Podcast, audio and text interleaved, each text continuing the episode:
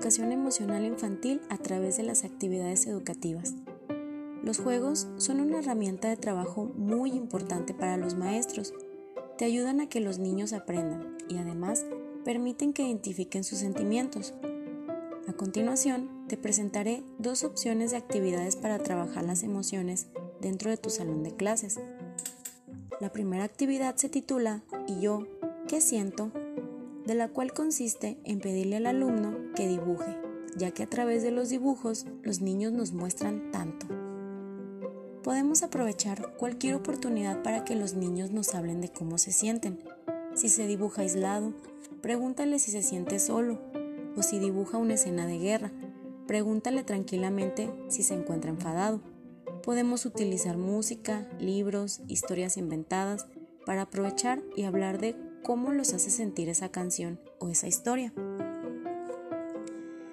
La segunda actividad se titula Siento, pienso, actúo. Pide a tu alumno que recuerde alguna situación que le haya generado alguna sensación emocional. Puede ser tristeza, enfado, alegría o sorpresa.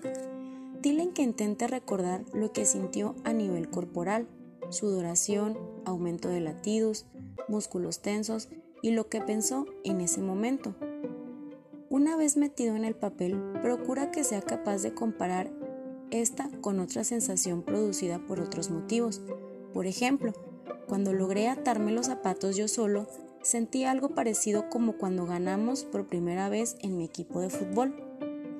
Dile que ponga un nombre o etiquete a esa emoción y que la relacione con una situación que siempre le genere. Ayúdale a que concrete cuáles suelen ser las consecuencias y las acciones que realiza cuando se encuentra en ese estado emocional.